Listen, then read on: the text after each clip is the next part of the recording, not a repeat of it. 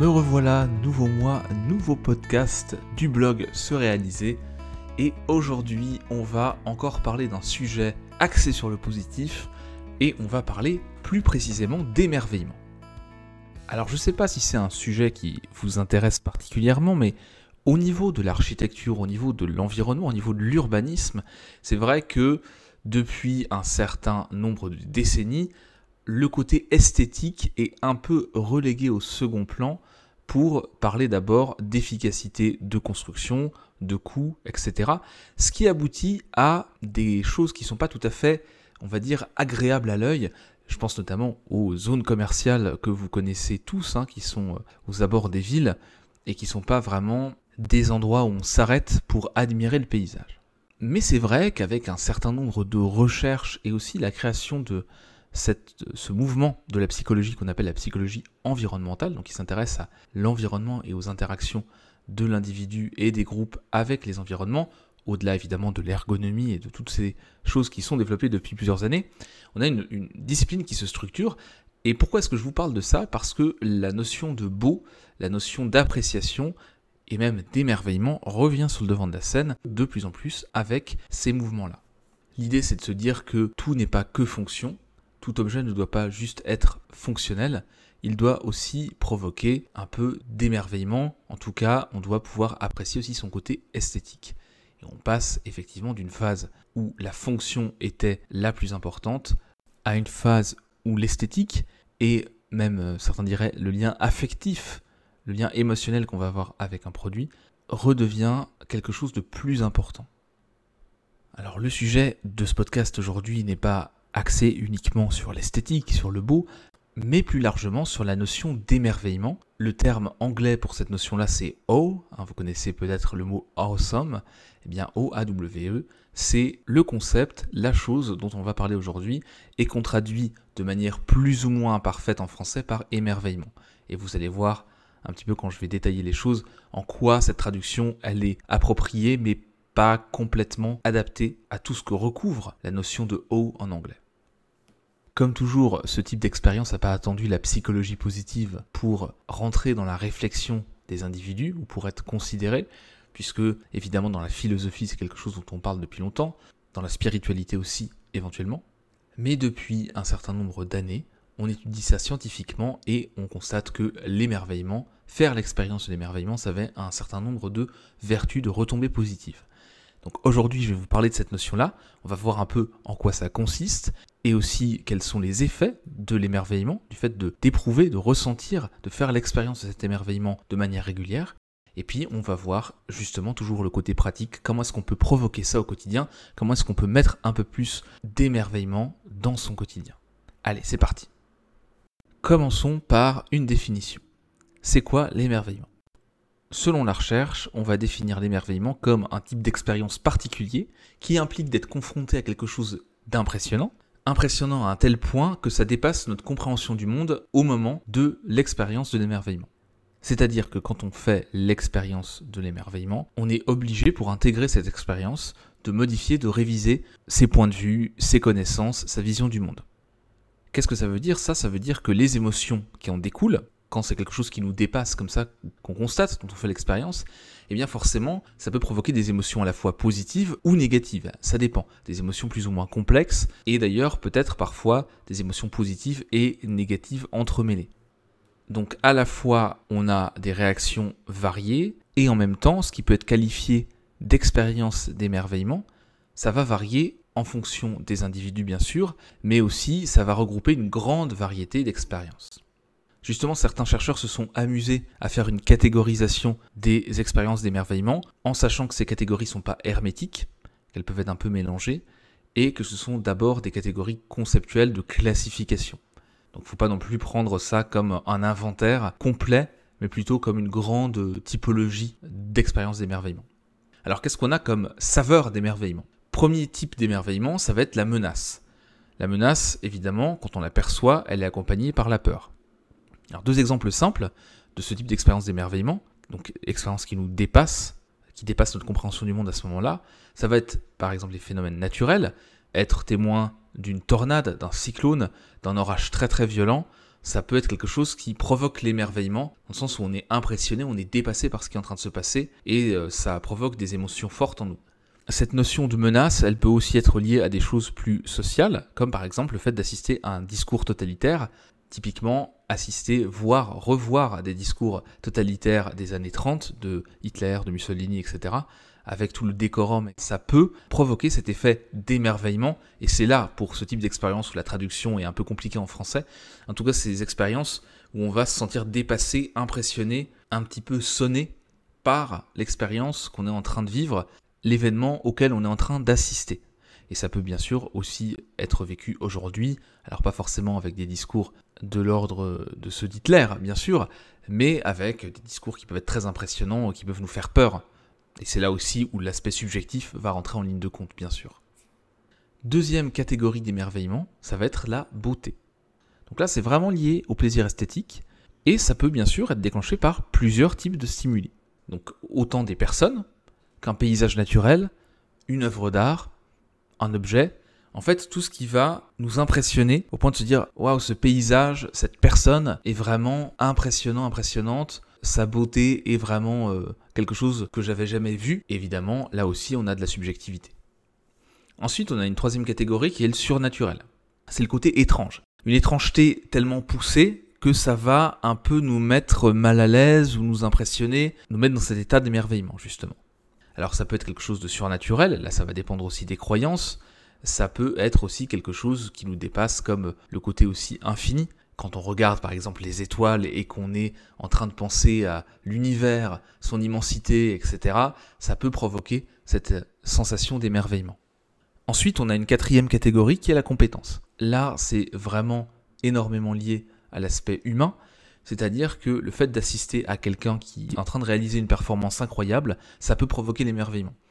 Les compétences typiques auxquelles on va être sensible, ou la plupart des gens, ça va être dans le domaine de la musique, dans le domaine du sport, où on va pouvoir faire l'expérience de l'émerveillement en assistant à une compétition, à un concert, etc.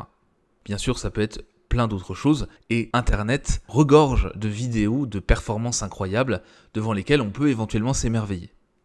Dernière saveur d'émerveillement, ça va être la vertu. Là, c'est quelque chose qui se passe quand on assiste à un discours, quand on assiste à des actions de quelqu'un qu'on considère comme extrêmement vertueux ou extrêmement courageux, qui a une force de caractère importante. Et là, on va avoir un sentiment plus d'élévation qui va accompagner l'expérience d'émerveillement.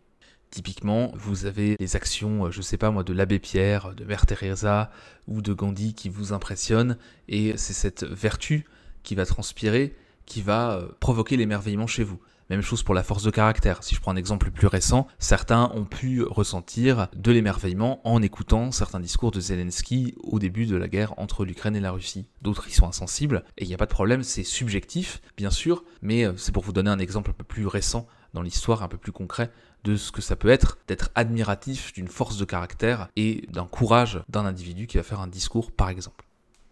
Alors, ces cinq catégories, bien sûr, elles ont des variations en fonction de la culture dans laquelle on est, en fonction de son expérience personnelle, en fonction de ses appétences, de ses goûts, etc. Et donc l'émerveillement, c'est pas quelque chose de monolithique et c'est pas non plus quelque chose qu'on pourrait prescrire assez facilement en disant voilà, on va vous exposer à ça et ça et vous allez automatiquement faire l'expérience de l'émerveillement. Ça se passe pas tout à fait comme ça. Les seules choses sur lesquelles on peut provoquer assez facilement l'émerveillement, ça va être surtout la beauté d'espaces naturels, et encore là, on va avoir des variations interindividuelles. Mais c'est là souvent où on peut avoir assez facilement, assez naturellement, et sur une population très très importante, majoritaire, cette expérience d'émerveillement de façon quasi systématique. Alors je viens de vous parler des différentes saveurs, des différentes catégories d'émerveillement, différents types d'émerveillement. Mais comment ça se passe en fait? Qu'est-ce qui caractérise vraiment une expérience d'émerveillement au-delà de ces catégories? Il y a trois facteurs qui permettent de dire qu'une expérience est une expérience d'émerveillement. Premièrement, ça va être la perception de l'immensité. Donc c'est quelque chose qui nous dépasse, hein, je l'ai dit au début, donc l'immensité dans le sens quelque chose qui est au-delà de ce que je sais faire, de ce que je comprends, de ce que j'ai vu, de ce que j'arrive à appréhender assez facilement dans l'état actuel de mes connaissances et de mes expériences. Donc l'immensité, il faut le comprendre comme soit un paysage, soit une chose qui va être immense, je parlais tout à l'heure de l'immensité de l'espace, et en même temps ça peut être le côté immense dans la complexité. Donc l'immensité, par exemple, de la complexité de la compétence, l'immensité au niveau intellectuel, l'immensité au niveau de l'impact social d'un discours qui fait peur, par exemple, l'immensité de ce mouvement de foule qui nous dépasse, qu'on n'arrive pas à gérer. Tout ça, ce sont des critères qui vont permettre de définir une expérience d'émerveillement dans le sens où ça dépasse quelque chose qu'on arrive à appréhender facilement. Donc ça, c'est la première caractéristique. Deuxième caractéristique pour dire qu'une expérience rentre dans la notion d'émerveillement, c'est le besoin d'adaptation. L'idée, c'est que ce qu'on est en train d'expérimenter dépasse nos attentes, dépasse nos connaissances, dépasse notre expérience précédente, et donc nécessite qu'on modifie nos connaissances, qu'on modifie notre vision du monde, qu'on remette en question des choses, bref, qu'on s'adapte. S'il n'y a pas ça, si c'est quelque chose dont vous avez l'habitude, que vous arrivez facilement à intégrer à vos connaissances, ça ne va pas provoquer l'émerveillement. Et c'est là où justement l'habituation, le quotidien, le fait d'avoir vu X fois quelque chose, si on n'y prête pas attention d'une manière particulière, ne provoquera pas spontanément l'émerveillement. Donc il y a aussi cette notion de rupture et donc d'adaptation, de réintégration de l'expérience, un réseau de connaissances, un réseau d'expérience, un réseau de neurones aussi tout simplement préexistant. Donc ça c'est plus, on va dire, l'objet, l'immensité, la réaction post-expérience, le besoin d'adaptation, mais il y a aussi une modification de la perception de soi. C'est-à-dire que quand on fait l'expérience de l'émerveillement, on a tendance à s'oublier, on a tendance aussi à perdre un petit peu la notion de soi.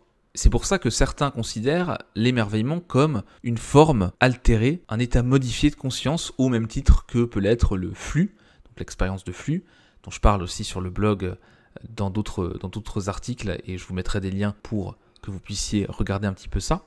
Mais on va considérer effectivement que cette perte de notion de soi, ça peut même rentrer dans un état modifié de conscience. Léger bien sûr, hein, il ne s'agit pas d'être sous psychotrope ou d'être sur des états modifiés de conscience assez approfondis, mais on va avoir cette notion-là, justement, d'altération un petit peu de notre perception du monde et de notre perception de nous-mêmes.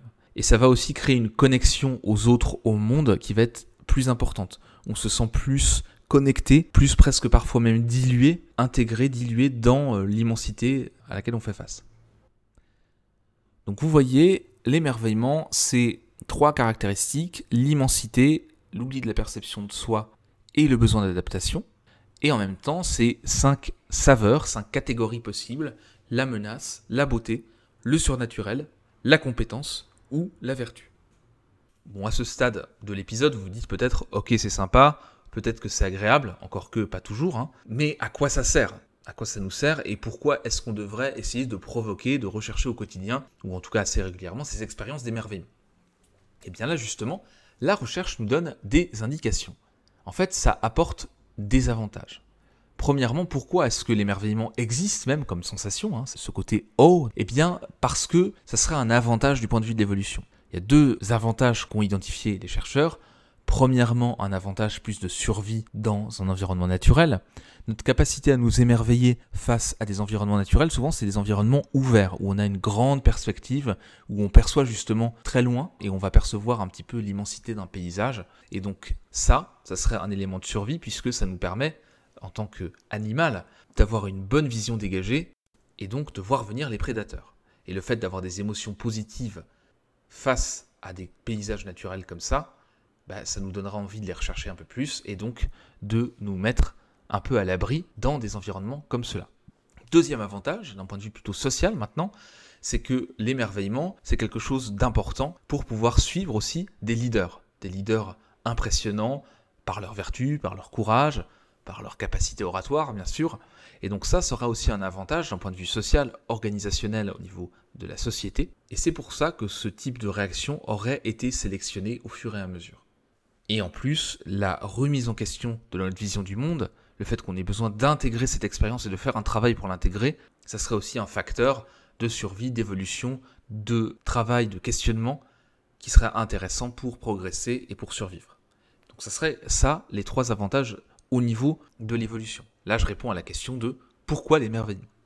Maintenant, les effets, si on va un peu plus dans le détail pour vous au quotidien, les avantages que ça représente, ils sont assez nombreux. Au niveau physiologique, on va avoir un impact de l'émerveillement sur le système nerveux. On peut avoir des frissons, on va avoir une modification du rythme cardiaque, et on va aussi mesurer une inflammation qui va être réduite quand on fait souvent l'expérience de l'émerveillement. Donc c'est intéressant d'un point de vue physiologique.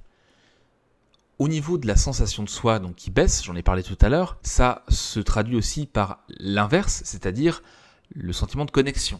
Et donc on a un engagement collectif plus important. Donc si vous voulez vous sentir connecté aux autres, vous impliquer plus dans le collectif, faire des choses en groupe, faire l'expérience de l'émerveillement, ça permet justement de s'oublier un peu, de relativiser les choses et de se sentir plus connecté aux autres. Donc pour la qualité des relations, c'est quelque chose qui peut être intéressant. D'autant plus si vous faites des expériences d'émerveillement à plusieurs, avec des proches, etc. Ce qu'on constate aussi, c'est qu'on a un lien avec la pensée critique.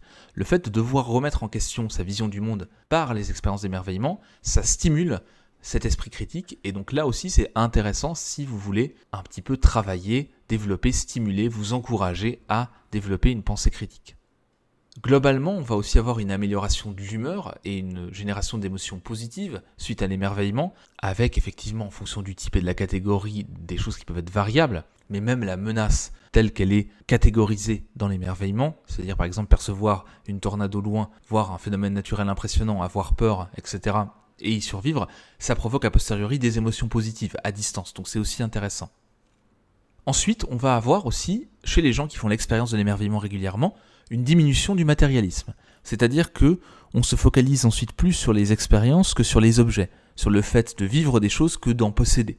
Et là aussi c'est intéressant puisque euh, on sait que vivre des expériences et se focaliser sur par exemple la dépense d'argent pour des expériences, c'est bien plus efficace pour augmenter son bonheur que de dépenser de l'argent pour des objets.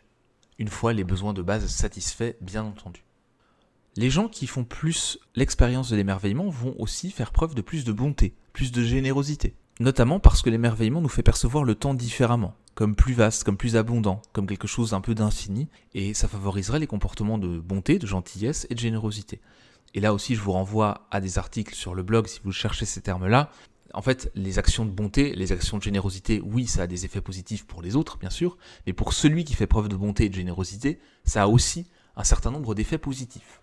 Et donc en ça, faire l'expérience de l'émerveillement régulièrement va être intéressant puisque ça va favoriser ces comportements de bonté et de générosité qui ont des conséquences positives pour vous, pour votre environnement, etc. etc. Les deux autres choses qu'on peut noter comme conséquences de l'émerveillement, ça va être l'envie de participer à des activités créatives, l'ouverture à l'apprentissage, qui sont liées, donc le fait d'avoir envie de découvrir de nouvelles choses, d'être ouvert à l'expérience, d'être ouvert à la nouveauté, ça, c'est intéressant et c'est important d'apprendre tout au long de la vie et de se maintenir dans cette dynamique-là. Et donc l'émerveillement peut favoriser ça de manière non rationnelle, de manière non directe, et juste avec une expérience qui va spontanément, émotionnellement provoquer cette envie-là.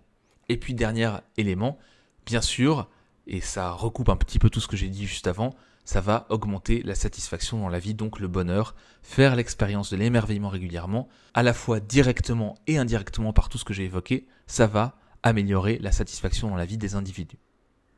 Donc bien entendu, je vous invite à chercher à faire l'expérience de l'émerveillement autant que possible, ou en tout cas suffisamment pour en tirer un maximum de bénéfices. Alors maintenant vous allez me dire, ok, c'est intéressant, pourquoi pas faire l'expérience de l'émerveillement un peu plus souvent, mais comment est-ce qu'on fait? Je ne vais pas provoquer une tornade à côté de chez moi euh, tout seul. Je ne vais pas forcément pouvoir faire le Grand Canyon demain ou aller à des concerts tous les soirs. Ou alors la musique ne m'intéresse pas d'ailleurs. Je vais vous donner quelques pistes pour essayer de faire l'expérience de l'émerveillement un peu plus souvent.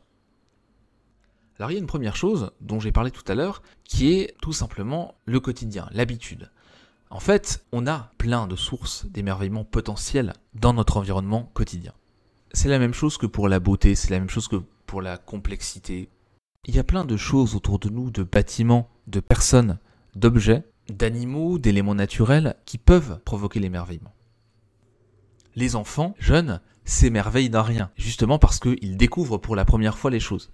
Et en tant qu'adulte, il y a des choses qu'on prend même pas le temps de découvrir, d'une part, et d'autres choses qu'on a tellement vues, tellement vues passer qu'on n'y prête plus attention parfois, on n'y a jamais vraiment prêté attention, mais en tout cas, on a ces éléments qui passent dans notre quotidien et qui sont des sources potentielles d'émerveillement.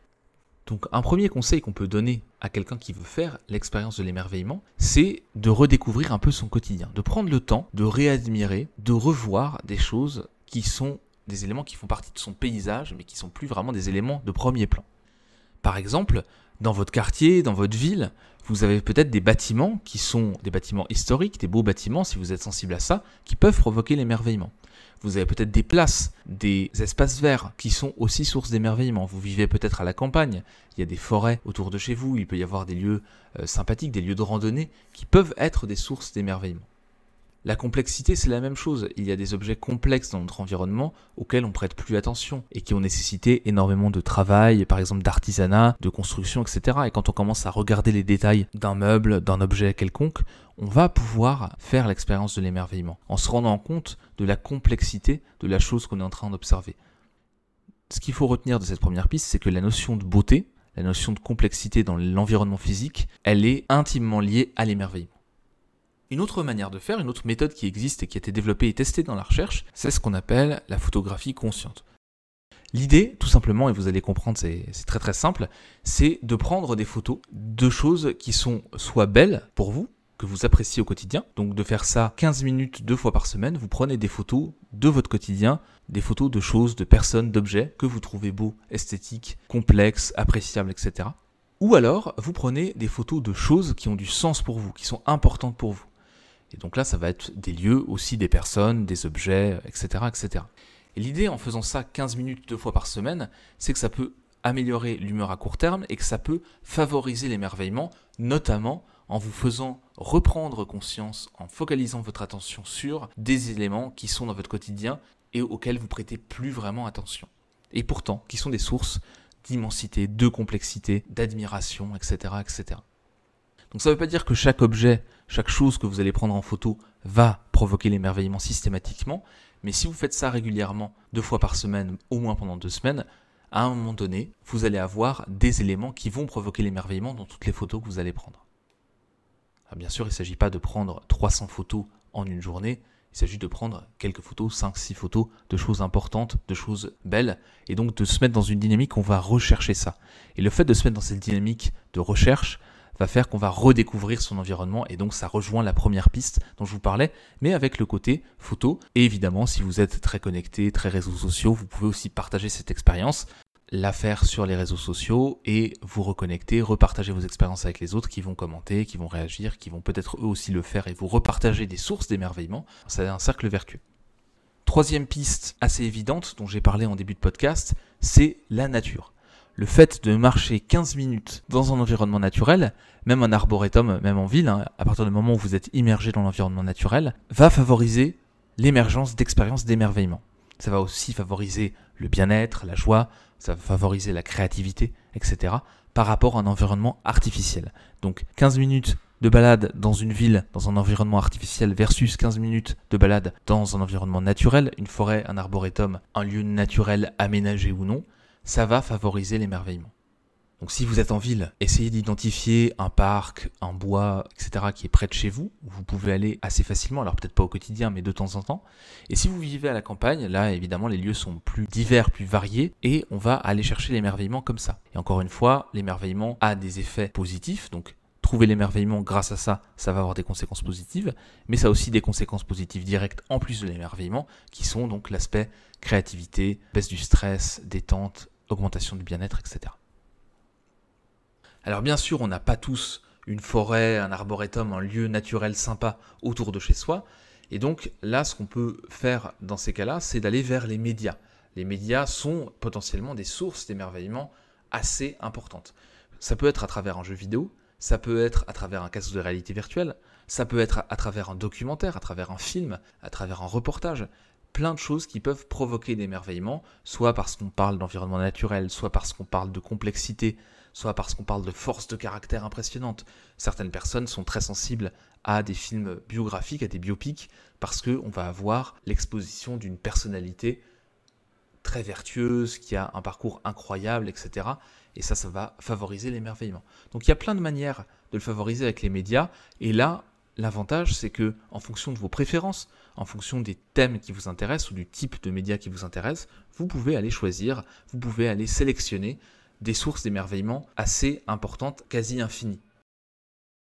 Dernière piste pour favoriser l'émerveillement, ça va être la focalisation plutôt sur la complexité. Alors la complexité, qu'est-ce que ça veut dire? Ça veut dire qu'on va aller chercher quelque chose qui va être difficile à appréhender, en tout cas qui va pas être immédiatement appréhendable. Bien sûr, ça peut être des paysages naturels, ça peut être des performances de musique, ça peut être des activités humaines, ça peut être un objet extrêmement complexe qu'on va aller observer, ça peut être une organisation sociale, ça peut être une activité, voire un groupe de personnes faire quelque chose. En fait, l'idée c'est d'observer quelque chose qu'on considère comme, entre guillemets, perceptuellement vaste, c'est-à-dire que la complexité est telle de cet objet, de cet événement, de cette performance, que ça va nécessiter une adaptation, que ça va dépasser ce qu'on sait, ce qu'on comprend du monde à ce moment-là. Et souvent l'expression de talent particulier, ça va être une très bonne source d'émerveillement. Donc n'hésitez pas à rechercher aussi la complexité, à rechercher les expériences qui sont un petit peu au-delà de vos capacités de compréhension actuelles. Alors, on n'est pas dans une démarche d'apprentissage ici, dans le sens où euh, vous allez vous mettre face à un problème extrêmement complexe que vous n'arrivez pas à appréhender ni à comprendre de A à Z. On va plutôt être sur une expérience qui est intéressante, que vous pouvez vivre, une performance à laquelle vous pouvez assister, sans forcément en comprendre tous les tenants et les aboutissants. C'est-à-dire que vous pouvez quand même l'apprécier. Si vous êtes face à la complexité d'un projet et que vous n'avez aucune notion liée à ce projet-là, c'est un peu compliqué. C'est pas l'émerveillement qui va émerger de ça. Par contre, si vous êtes expert dans un domaine, que vous avez commencé à développer un certain nombre de compétences, le fait de vous exposer à quelque chose qui est en dehors de vos compétences, qui est au-delà de vos compétences actuelles, mais que vous comprenez, dont vous comprenez les les aboutissants, ça peut aussi provoquer l'émerveillement. Ou le fait d'avoir une autre équipe qui a réalisé, une autre personne qui a réalisé un projet complexe auquel vous n'êtes pas encore attaqué ou auquel vous commencez à vous attaquer, ça peut provoquer l'émerveillement en vous disant Waouh, c'est impressionnant ce qu'ils ont réussi à faire. Je comprends en quoi ce projet est complexe. Je ne comprends pas tout ce qui s'est passé, mais je vois à quel point ça peut être complexe. Je, commence à comprendre, à pouvoir appréhender une partie des choses, mais ça me dépasse et ça provoque l'émerveillement chez moi parce que j'ai déjà des notions pour appréhender, pour commencer à tirer du sens de cette expérience, mais pas suffisamment pour trouver ça simple et banal. Donc là aussi, c'est un équilibre. Donc essayez de rechercher la complexité dans les environnements, dans les expériences, et ça, ça peut aussi favoriser l'émerveillement. Donc finalement, les pistes, elles sont à la fois assez simples et en même temps un peu compliquées parce que ça nécessite de se connaître, de chercher ce qui marche pour vous, et donc d'aller aussi faire des expériences et d'aller tester des choses sans forcément avoir un retour immédiat et une expérience d'émerveillement immédiate, mais plus vous allez en faire l'expérience, plus vous allez trouver des choses qui vous parlent, plus vous allez comprendre ce que c'est que l'émerveillement, le comprendre d'un point de vue physique, vraiment, plus ça va être simple d'identifier les sources potentielles d'émerveillement pour vous et de provoquer à nouveau ce type d'expérience. Donc je vous invite vraiment à tester ça. C'est assez chouette de vivre des expériences d'émerveillement. Vous en avez forcément déjà vécu, mais peut-être que vous avez oublié à quoi ça ressemblait. Et donc, c'est intéressant d'aller chercher ces expériences d'émerveillement. En conclusion, ce qu'on peut dire, c'est que ces sensations-là, elles sont intéressantes pour toutes les conséquences positives que j'ai évoquées, mais aussi parce que ça provoque des émotions fortes et que ça peut provoquer des changements importants dans nos vies. Et que c'est important de rester dans cette dynamique de remise en question, de changement, pas le changement pour le changement, mais le changement pour l'évolution personnelle, pour la dynamique personnelle et pour rester dans une démarche de découverte de la vie et d'appréciation de la vie. En plus, l'intérêt de l'émerveillement, c'est quand on fait l'expérience de ça, on va un peu perdre la notion du temps et ça va nous réapprendre à savourer les choses, à apprécier les choses, à redécouvrir notre environnement, à apprécier ce qu'on a et bien sûr aussi à voir dans la complexité les choses vers lesquelles on pourrait aller, les choses vers lesquelles on pourrait s'orienter. Et ce qui est bien, c'est que des simples expériences d'une ou deux minutes d'émerveillement, ça suffit pour obtenir des bénéfices. Donc remettre un peu de beauté, un peu de curiosité, un peu de questionnement, un peu d'admiration dans sa vie, c'est plutôt pas mal et ça a plein de conséquences positives. Ça permet aussi de mieux gérer le stress.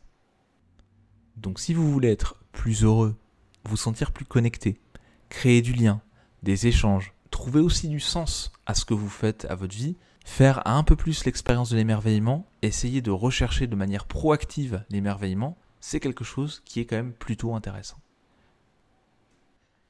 Donc je vous invite à vous émerveiller un peu plus dans votre quotidien et puis n'hésitez pas à partager ce qui a provoqué, ce qui provoque l'émerveillement chez vous, que ce soit en commentaire sur les différentes plateformes de téléchargement du podcast, sur le blog ou en m'écrivant aussi par mail. Mais c'est intéressant pour les gens qui écoutent d'avoir le retour des autres, d'avoir des idées. C'est souvent ça qui pose problème avec l'émerveillement. Je vous ai donné un certain nombre de pistes.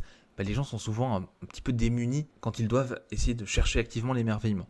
Donc n'hésitez pas à partager vos pistes, vos bons plans, vos vidéos peut-être euh, qui provoquent l'émerveillement, et comme ça on va tous pouvoir euh, bénéficier des expériences des autres, et ça sera pour le plus grand bonheur de tous.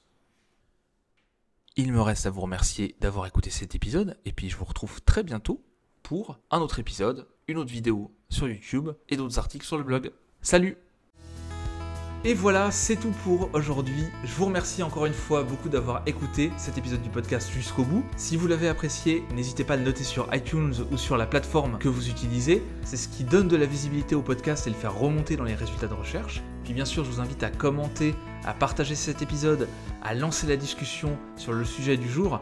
Moi, ça me ferait vraiment plaisir de pouvoir débattre avec vous et échanger avec vous, votre retour d'expérience sur le sujet qu'on vient d'aborder.